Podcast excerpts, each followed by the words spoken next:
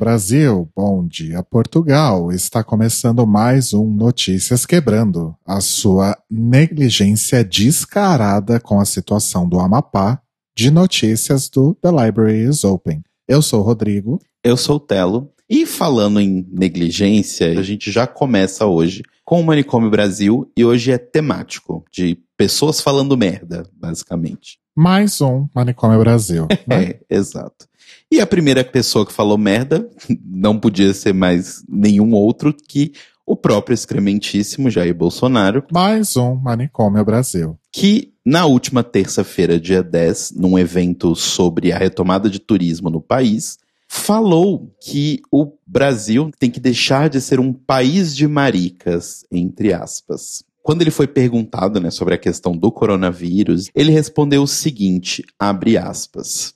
Tudo agora é pandemia. Tem que acabar com esse negócio, pô. Lamento os mortos. Lamento. Todos vamos morrer um dia. Aqui todo mundo vai morrer um dia. Não adianta fugir disso, da realidade.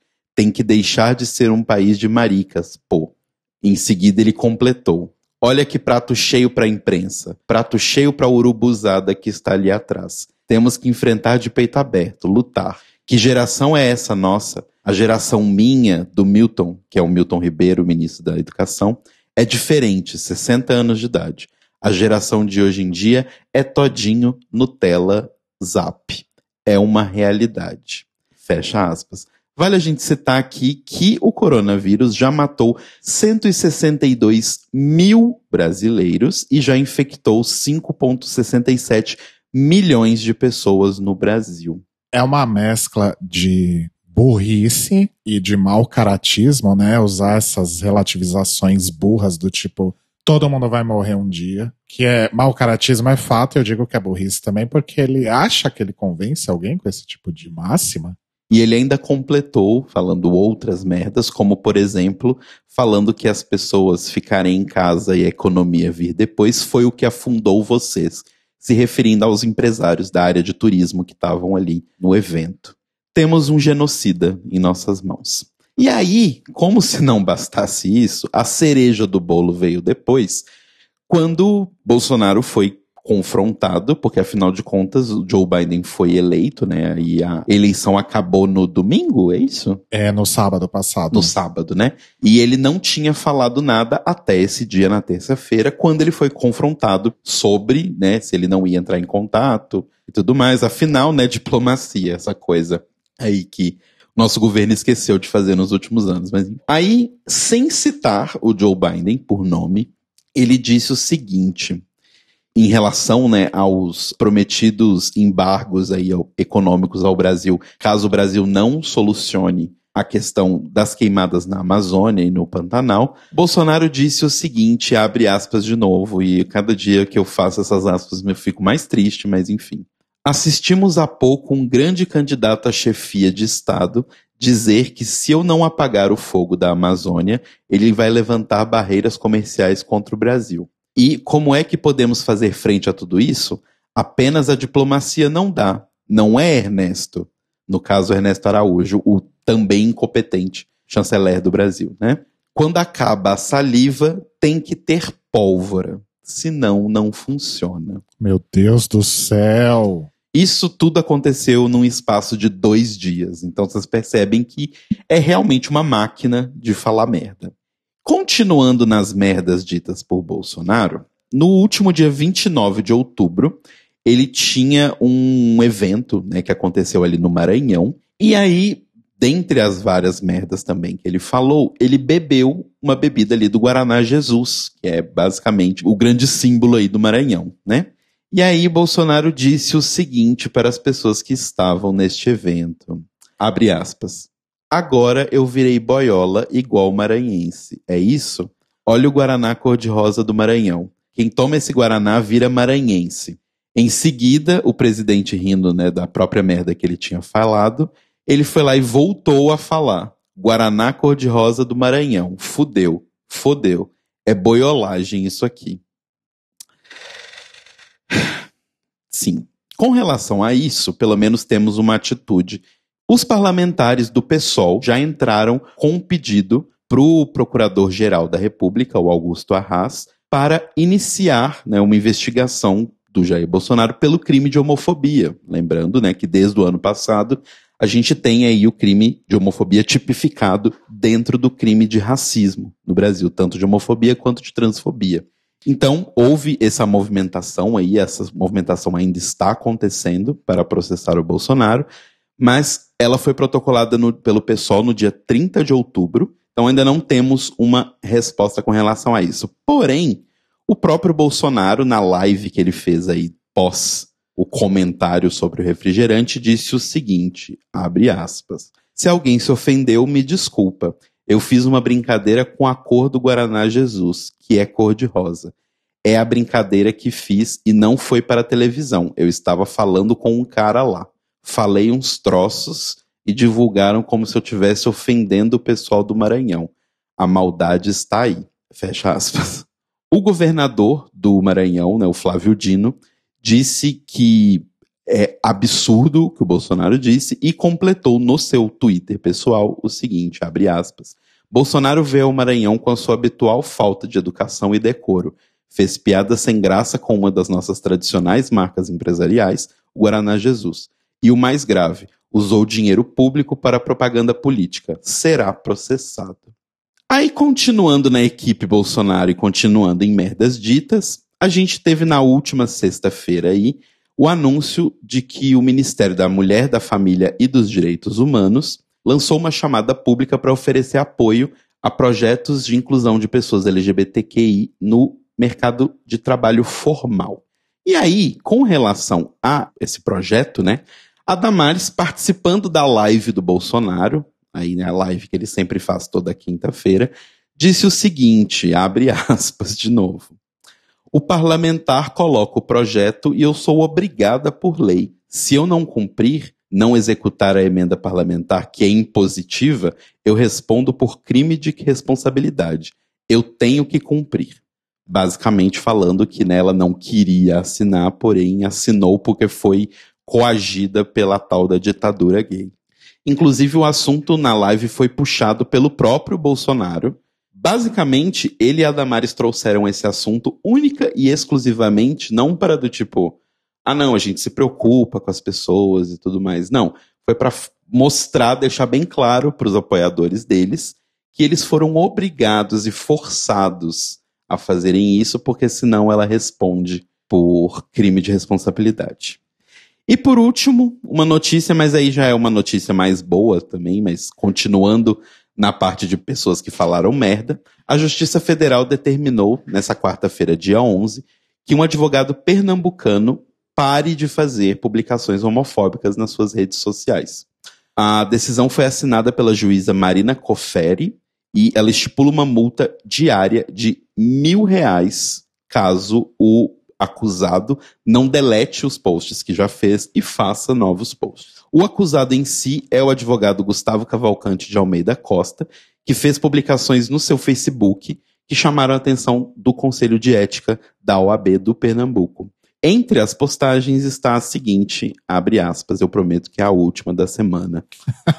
Por que tem viado que não gosta de Bolsonaro? Tu acha que teus pais queriam que você fosse gay caso pudessem escolher?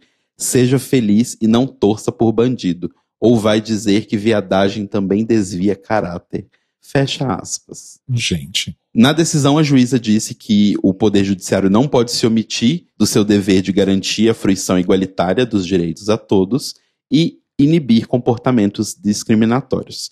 O advogado né, foi procurado aí pela redação do UOL e disse que não vai recorrer da decisão e que a ação já perdeu o objetivo porque ele não faz mais esse tipo de postagem nas redes sociais dele, porque a cultura do cancelamento é forte. Palavras dele. E é isso, gente. Com esse grande balão de merda eu entrego a vocês e fecho as portas do Manicômio Brasil dessa semana. Nossa, hoje foi puxado. Hoje foi puxado. Vamos agora então para a nossa coluna internacional que é basicamente o um manicômio mundo, né? Pegar aqui o nosso aviãozinho e ir lá para a Europa. Na verdade, a gente não vai pegar aviãozinho nenhum, porque, enfim, né? Problemas aí de pandemia e afins. Mas. E, e, o euro tá seis e tanto também. É, nem que a gente quisesse, né? Enfim, é, tá um pouco impraticável. Mas vamos agora para a Hungria. E a situação na Hungria continua bastante complicada. O Viktor Orbán, que é o primeiro-ministro da Hungria, continua atacando aí os direitos dos LGBTs no país. Em maio haviam sido banidas aí os direitos à mudança de nome social por pessoas transgênero nos documentos pessoais, como passaportes e afins e questionados também livros infantis que abordam a diversidade de uma forma positiva, né? O que essas pessoas entendem aí como ideologia de gênero. A mais recente emenda enviada ao parlamento húngaro pelo Partido Conservador Fidesz, será que é assim que se fala? Pretende alterar a Constituição e proibir que casais LGBTs adotem crianças. Na Hungria, o casamento entre as pessoas do mesmo sexo não é legal, mas a adoção era possível desde que apenas uma das pessoas do casal fizesse aí a, a requisição.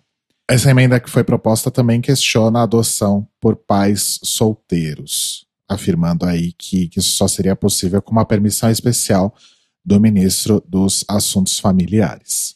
E a emenda propõe, então, que só casais heterossexuais e casados possam adotar uma criança e especificam ainda que mãe é uma mulher e o pai um homem. Ah.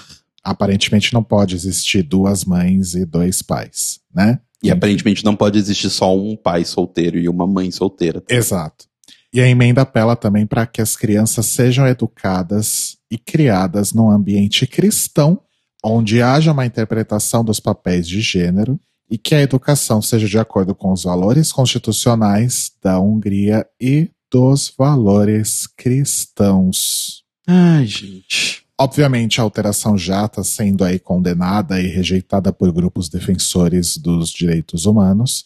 E o grupo Heather Society, que zela aí pelos direitos LGBT, afirma que não é nenhuma coincidência o momento em que surge aí essa emenda, porque no momento os protestos não são permitidos na Hungria por conta da Covid-19.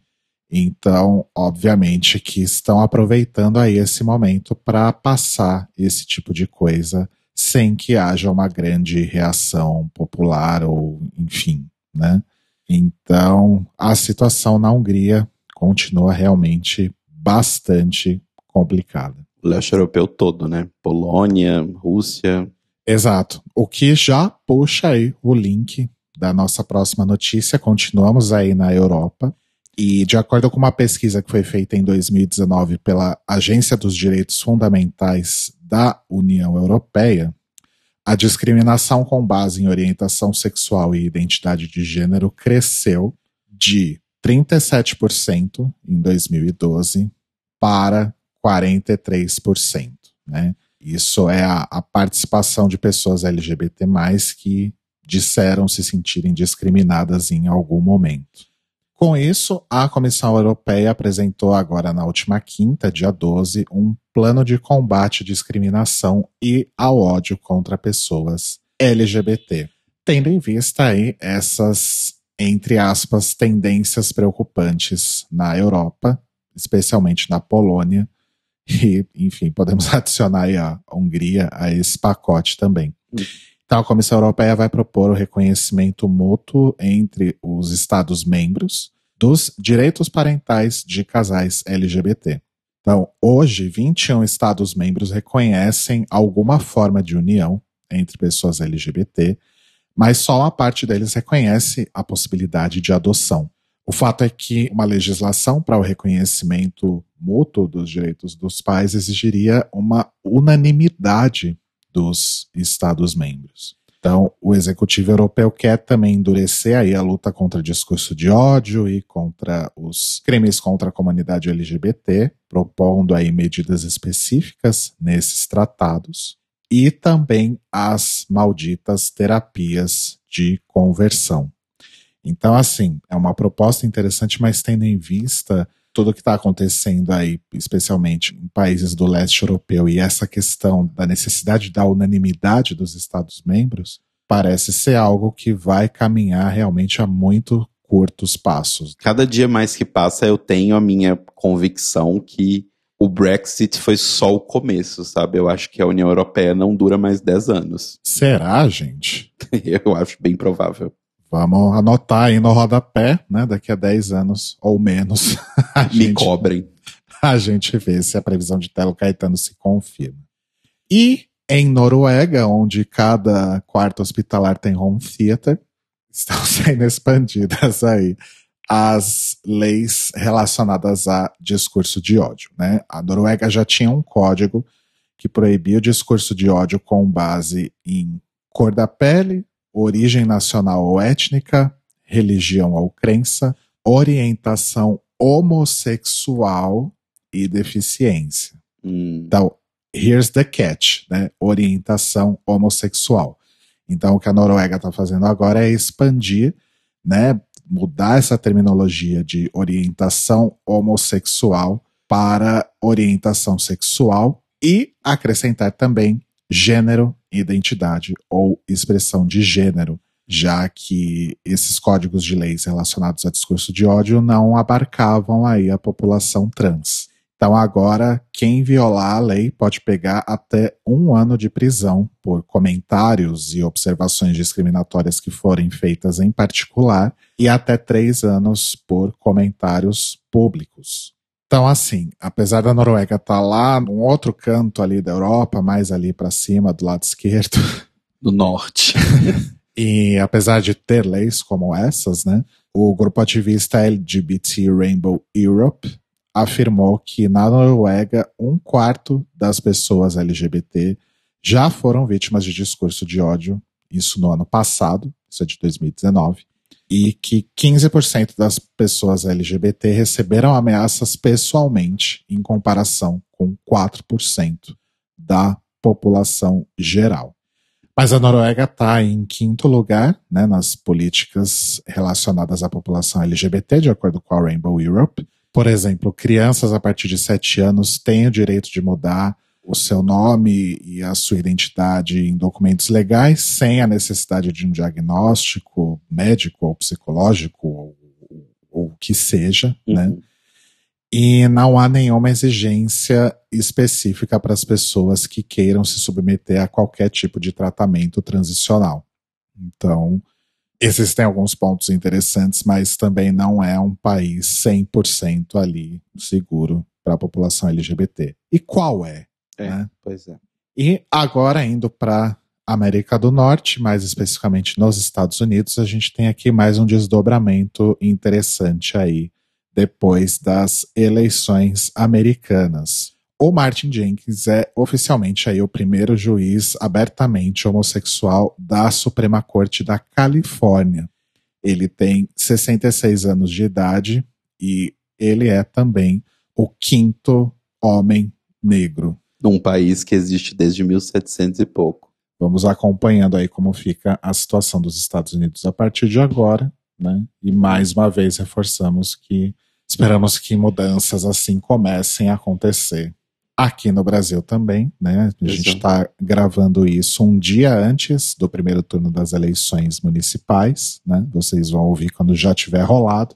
Então esperamos que vocês já ouçam esse programa com alguns resultados interessantes aí das nossas eleições aqui no Brasil. Exato. E torcemos para um dia que a gente não precise noticiar mais o primeiro homem negro, o primeiro a primeira mulher negra, a primeira mulher lésbica, o primeiro homem gay, né? Que a gente chegue num ponto em que isso seja natural, mas enfim. Exato.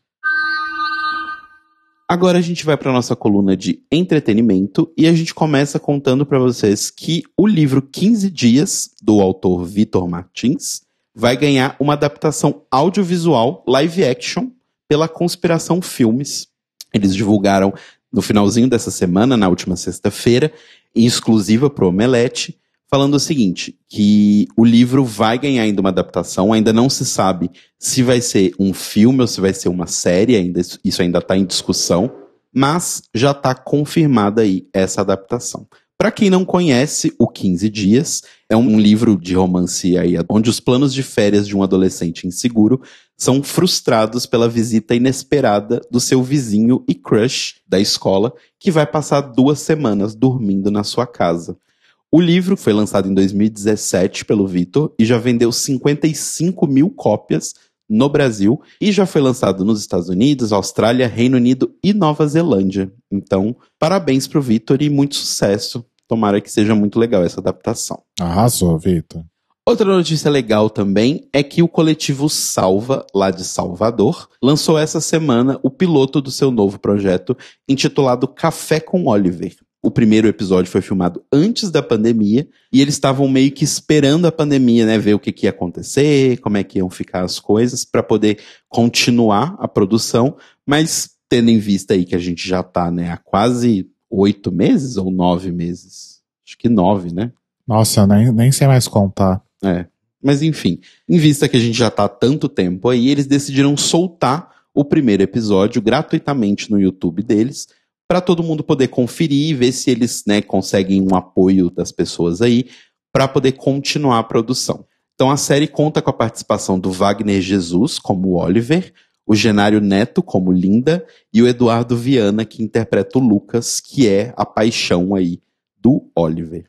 Então a gente vai deixar para vocês o link do primeiro episódio do Café com Oliver e também, aproveitando que a gente vai deixar o link, vocês podem entrar no canal do pessoal do coletivo Salva e conferir outros projetos que eles fizeram, tanto filmes quanto séries, também curtas, que estão todos lá disponíveis gratuitamente. Então, valorizem produto LGBT nacional. Arrasou. A Nani People, maravilhosa, vai lançar um novo musical no sábado que vem, dia 21 de novembro. No musical, ela vai cantar sobre as variações do amor. E o musical se chama Nani é Pop, um musical. Então, o Papo é Pop e a Nani também. Eu amei esse nome. De acordo com a Nani, abre aspas, o que temos é um espetáculo divertido, interativo, cheio de boa música e que vai contagiar e trazer emoções ao público do início ao fim. O espetáculo vai ser transmitido gratuitamente em live pelo YouTube, então vai ser uma peça de teatro ali ao vivo. Muito legal o formato, inclusive. Vai ser transmitido tanto no YouTube quanto no Facebook da WB Produções, com patrocínio do Banco do Estado do Espírito Santo e a Lei Rouanet também, a Lei de Incentivo à Cultura. Além disso, depois da apresentação, a Nani vai bater um papo virtual aí com as pessoas que estiverem assistindo a live, com a mediação do ator, apresentador e comediante capixaba, o Raquel Ferreira. E o tema vai ser sobre as transformações do humor, né? Como a gente pode fazer humor num mundo menos preconceituoso. Então acho ótima a, a motivação.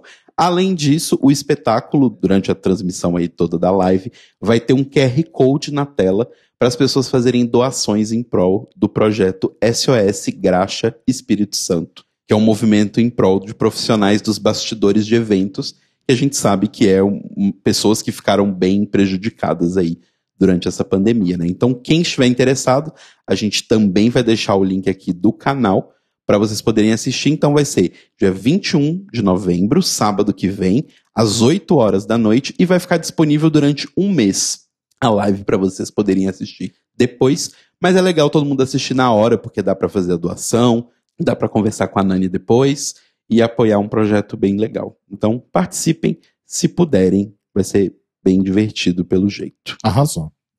E uma última notinha aí mais triste, mas né, pandemia. A PocCon postou no Instagram oficial deles que a PocCon presencial foi adiada, obviamente, para 2021, né, para a gente respeitar tantas recomendações da OMS, quanto também preservar a saúde da equipe, do público e dos participantes. A data nova ainda não foi anunciada, né? Afinal, a gente ainda não sabe muito bem como vai ser 2021, mas eles já divulgaram que os artistas que foram selecionados continuam selecionados e quando eles divulgarem uma nova data, eles vão entrar em contato com todo mundo. Caso alguma das pessoas não possa participar nessa data nova, eles vão buscar ali no banco de pessoas que se inscreveram para poder participar, para poder completar essas vagas. Então, é isso, gente. Infelizmente, a gente esse ano aconteceram vários desses cancelamentos, mas é por um ótimo motivo, então sucesso sempre para PocCon, seja presencial, seja digital, seja esse ano, seja o ano que for. Esse já é um segundo adiamento? É o segundo. E eles fariam no final de semana da parada, que foi quando aconteceu no ano passado. Ai, eu espero que isso realmente não comprometa o engajamento do pessoal com o evento, porque, nossa, foi tão legal. foi muito legal, gente. Né? Quando eles divulgarem as novas datas aí, se vocês puderem dar uma movimentada e conseguir vir para São Paulo na época, venham, porque é um evento muito legal organizado pelo Mário e pelo Rafa. Sério, foi muito incrível, foi muito incrível mesmo ver um monte de gente lá, um monte de gente participando. É a parte legal da CCXP, né, que é o Artist Alley, só que imagina um Artist Alley só de viado e sapatão. É maravilhoso. Foi lindo, foi mágico. Vamos agora então para o nosso boletim Greg Reyes, o seu drops de notícias sobre RuPaul, Drag Race, correlatos e afins algumas semanas a gente falou aí sobre a campanha que a RuPaul tá fazendo para um varejo de roupa, que eu esqueci o nome, né? Vendendo uns pijama lá. A ceia. eu esqueci completamente o nome da loja. E agora a RuPaul chega aí com mais um produto bastante inusitado para o Natal, que é o seu Tia Pet. Como que a gente explica para as pessoas o que é um Tia Pet? Hum. O Tia Pet é um boneco que dentro dele tem. Um... Tem sementes de chia. E aí, com o tempo, a plantinha vai crescendo, né? Enfim, e isso vira o cabelo da boneca, né? Isso. Isso é uma coisa que já existe há. Nossa, isso é uma coisa muito velha, né? Isso é coisa tipo de anos 70, sei lá. e agora tem a Tia Pet da RuPaul. Então você pode comprar uma Tia Pet e molhando ela até crescer lá o... meu Deus, que bizarro. No Twitter, a RuPaul anunciou, né? Porque, enfim, RuPaul de volta ao Twitter, como já falamos. RuPaul anunciou com um post dizendo: Tia RuPaul Tia Pet, an unbelievable Christmas. Que seria um trocadilho com unbelievable e weave, né? Que é penteado, enfim. RuPaul sempre muito esperta, né? Sempre muito cheia Nossa, muito. dos trocadilhos. A descrição oficial do produto é mais ou menos assim: Chantei e prepare-se para slay the house down, destruir a casa com a edição limitada RuPaul Tia Pet. Mostre seu carisma, uniqueness, nerve and talent com esse Tia Pet doentio, né? Sickening. Apresentando. Eu amo a... doentio apresentando a estrela drag favorita do mundo. Era melhor ter lido isso em inglês, né? Mas enfim.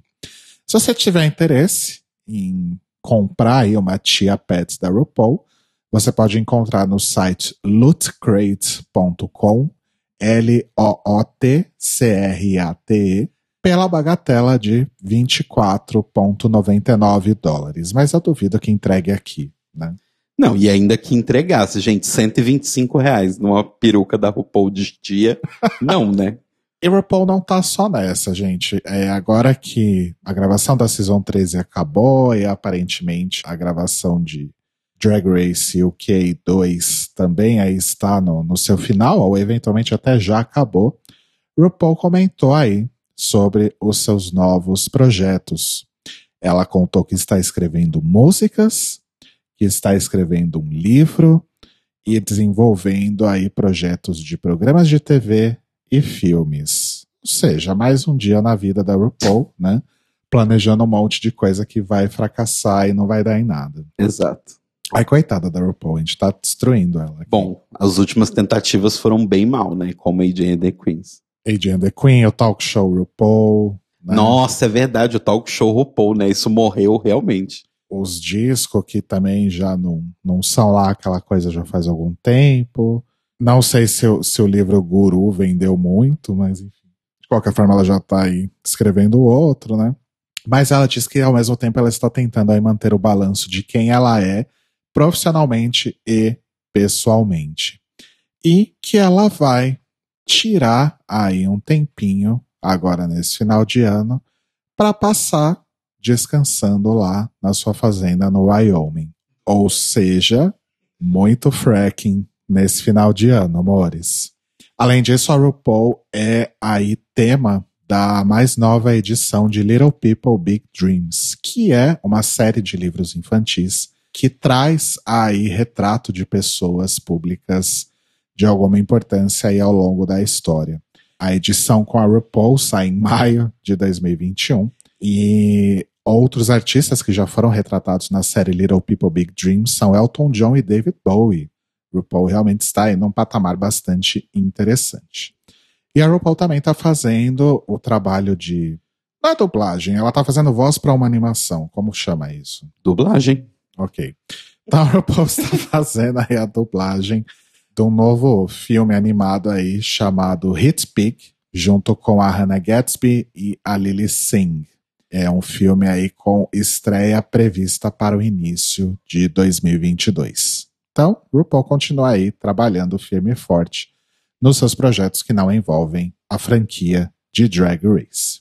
Outras queens aí bastante experientes e com bastante janela aí de vida também, as super amigas Bianca Del Rio e Lady Bunny estão reunidas novamente para um novo programa digital chamado H8N, Hateful Hacks Network, que estreou agora, na verdade, nessa última quinta-feira, dia 12 de novembro, no Vimeo. E é um formato meio. Para quem assiste Saturday Night Live, é um formato meio Weekend Update. São as duas numa bancada, lendo notícias, segundo elas mesmas. Além de notícias, elas vão, obviamente, falar mal de outras pessoas e de outras drags, né? A Lady Bunny, na chamada, ela diz: Chega de Covid e política, é hora de algo realmente importante. Apunhalar drag queens pelas costas. E, além disso, esse especial inclui também aí alguns números musicais da Lady Bunny. Então, se você tiver interesse em prestigiar aí essa nova empreitada de Bianca e Lady Bunny, acho que, sei lá, procura um torrent, né, Maurício? Porque...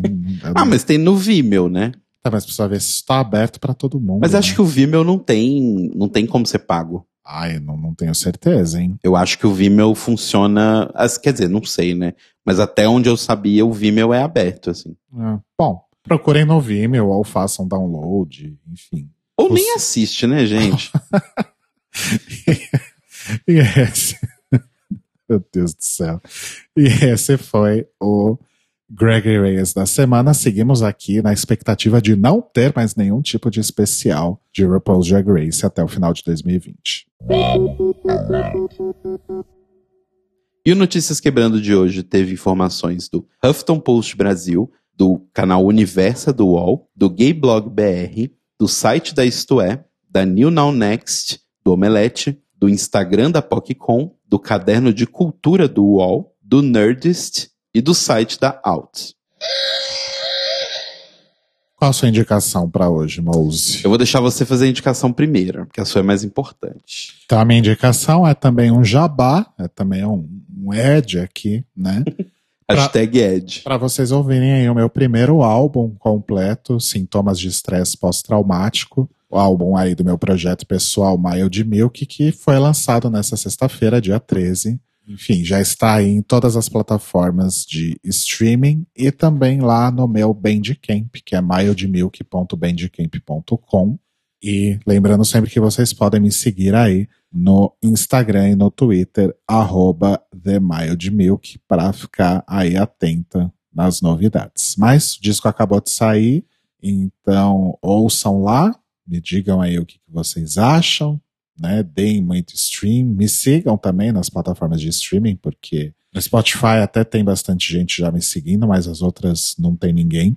E espero que vocês gostem, espero que vocês curtam. Foi um trabalho muito, muito gostoso de fazer, muito desafiador, de muito aprendizado, mas uma enorme realização que quero dividir aí com todo mundo. E, enfim, acho que até agora nesse final de ano e começo do ano que vem eu devo preparar aí algumas outras coisinhas, uns videozinhos talvez, para ajudar um pouquinho aí na divulgação desse disco. Mas ouçam lá e eventualmente indiquem para amigos que vocês acham que curtem esse tipo de som. Se liga no meu som. Arrasou. Bom, e a minha indicação vai ser meio que uma indicação dupla também. A primeira ouçam o disco de Mild Milk. E a segunda é a série da Netflix, O Gambito da. De novo eu ia falar, né? O Gambito da Dama. O Gambito da Rainha. Maravilhoso. Que é, na verdade, uma série baseada em um livro, que é ficção. Eu não sabia. Quando a gente estava assistindo, eu tava jurando que era real a história. Eu Então, também. Isso mostra que é um livro bem escrito, porque né, a gente achou que era uma história real. Mas a história conta sobre a Elizabeth. Qual é o nome, sobrenome dela? Elizabeth Harmon. Isso. Elizabeth Harmon, que é uma menina que fica órfã, bem pequenininha, e vai morar num orfanato bem religioso, onde ela aprende a jogar xadrez com o zelador desse orfanato. É, e ela vai se tornando, tipo, uma mega enxadrista, super fodona e tal.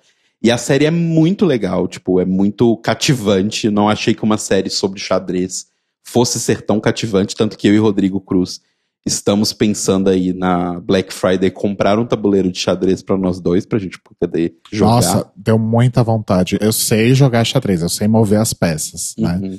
Mas eu nunca me dediquei a aprender de verdade, né? Eu fiquei com muita vontade. A protagonista, né, quem vive Elizabeth Harmon, é a Anya Taylor-Joy, que pra quem não conhece de nome, é a bruxa do filme da bruxa, né? Ela é a Thomasin. E essa menina, ela é simplesmente maravilhosa. Eu quero assistir todas as coisas dela, porque ela é uma atriz muito boa. Eu gostei muito dela no papel. Mas assistam, assim. Mesmo que você ache que xadrez é chato ou qualquer coisa assim, assista porque a série é muito legal em mostrar que é mais do que a gente vê de fora, assim, sabe? Do tipo, isso eu achei bem, bem interessante. Fiquei com vontade de ler o livro, inclusive. Assistam mesmo, eu tava com um certo preconceito antes da gente começar a ver, mas eu me apaixonei no primeiro episódio, assim. E são só sete, então dá pra, pra assistir bem rapidinho. Sim. E uma curiosidade, eu falei Gambito da Dama, porque a jogada do xadrez que dá nome à série é Queen's Gambit, só que em português a tradução dessa jogada é Gambito da Dama, tanto que esse é o nome de um dos quadros do xadrez verbal. Mas por algum motivo traduziram como Gambito da Rainha e ficou, mas enfim. Eu queria só adicionar que a Anya Taylor-Joy, ela também está no filme Novos Mutantes. Sim, que, Que era a gente- minha outra dica. Ai, desculpa, amor. Não, tudo bem. Não, é só que a gente falou tão mal desse filme no- na semana passada, né, que eu quis trazer essa. A gente falou mal? Eu falei que 2020 não teve cinema e aí aproveitaram pra lançar Novos Mutantes porque ninguém ia ver mesmo porque era uma bomba, né? Sim. E olha, a gente assistiu e eu vou confessar pra vocês. Pelo que venderam de bomba e não sei o que lá, não é tão ruim. Não é tão ruim mesmo, assim. Não é um filme ótimo, não é um filme, nossa, muito bom, mas é bem ok.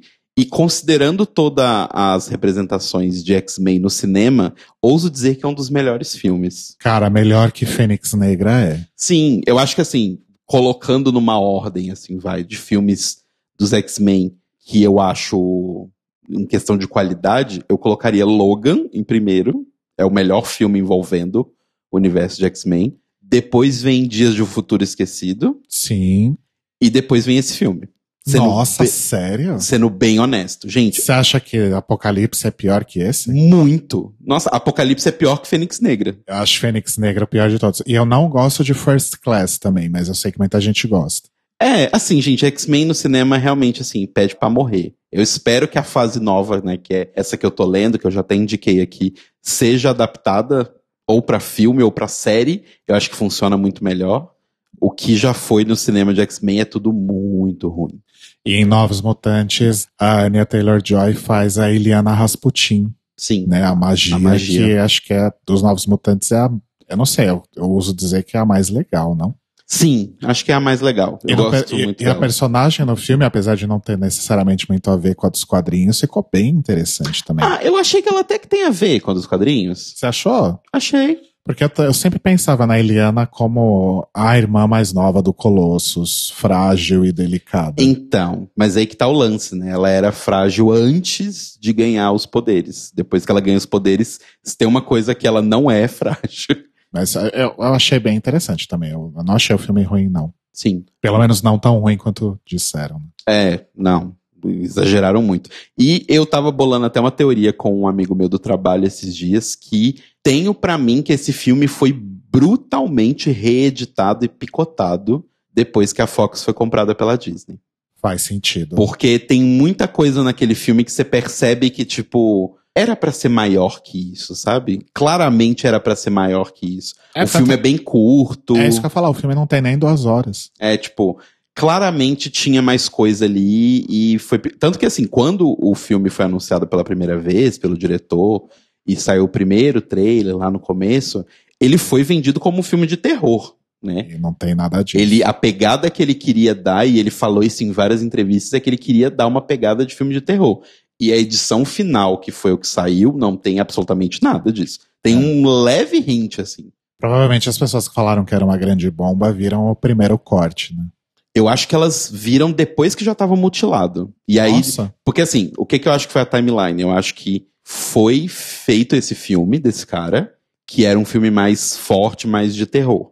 Aí a Fox foi comprada pela Disney e eles fizeram alterações no filme para o filme ficar mais audiência ampla possível. E aí, quando tinha essa versão mutilada já pela Disney, eu acho que aí eles fizeram os screenings, aí as pessoas odiaram o filme e aí eles picotaram de novo e aí foi essa versão que saiu. nossa senhora. É, pois é. Triste. Mas enfim, eu achei no mínimo interessante. Eu diria pra vocês assistirem. E o Notícias Quebrando está disponível toda segunda pela manhã no seu agregador de podcasts preferido, no nosso site, thelibrariesopen.com.br, nos serviços de streaming e também no nosso canal no YouTube, youtube.com barra The Libraries Open Podcast. E é também transmitido lá no nosso canal na Twitch, twitch.tv barra Podcast. E se você quiser entrar pro meu fã-clube da Anya Taylor-Joy que eu estou abrindo, manda um e-mail para contato@thelibrariesopen.com.br ou entra no nosso site ou no nosso YouTube e deixe seu comentário lá no post deste episódio. Lembrando sempre que nas redes sociais, como o Rô falou, nós somos o Tlio Podcast e que você pode ajudar a gente financeiramente em apoia.se barra The Libraries Open. E nós nos ouvimos e nos falamos hoje, daqui a pouquinho, às 21 horas, horário aqui do Brasil, meia-noite, horário de Portugal, ao vivo lá no nosso YouTube e na Twitch, youtube.com barra The Libraries Open Podcast, twitch.tv barra Tlio Podcast. Vamos receber convidadas maravilhosas que a gente só tinha tido a oportunidade de ter aqui uma vez, então Uhum. vão, vão aqui fazer um- um repeteco para conversar com a gente sobre essa polêmica, ou não necessariamente polêmica, mas divergente de opiniões, né? Uhum. Temporada de RuPaul's Drag Race lá na Holanda, né? Então hoje vamos falar de Drag Race Holland e eu já dou um spoiler aqui que eu me mijo de rir todo o começo de episódio com aquela abertura com o moinho de vento rodando no fundo. Eu quero morrer com aquilo. Beijos, mores. Beijos, Maurício, e até daqui a pouco.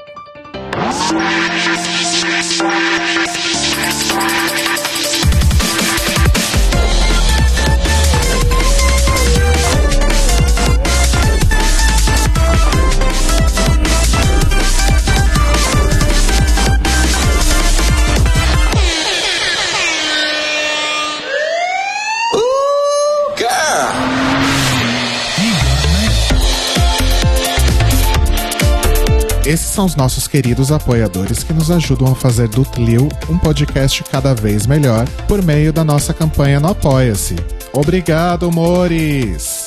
Rafa Bibi, Ivan Ribeiro, Tonho Esteves, Leandro Bacelar, Thiago Querentino, Fúvio Balsalobre, Sérgio Araújo, Thaís Alves, Fred Pavão, Lucas Romeiro, Gui Gonçalves, Mia Brandão, Jean Prado, Pandora, Maíra Bueno, Inês Barreto, Cacita Alves, Valdir, Manuel Carneiro, Letícia Ferreira, Vitor Vilaverde, Arthur Mois, Raboni Santos, Edgar Torres, Malu Vieira, Inoue, Duda Zanini, Luiz Oeste, Juliano Lopes, Tata Finoto, Malcolm Bauer, Senhor Basso, Rafael Pinho Pradella, Feliciano Silva, Nájila Sanderson, Glessi Jatobá, Danilo Cursino, Marcos Vinícius Barbieri, Lana Andrade, Maria Lua, Patrícia Padovani, Pri Armani e Brenner Guerra. E se você quer ouvir o seu nome no final de todos os nossos episódios, vai lá em apoia.se barra The Library is Open, confira as nossas metas, escolha suas recompensas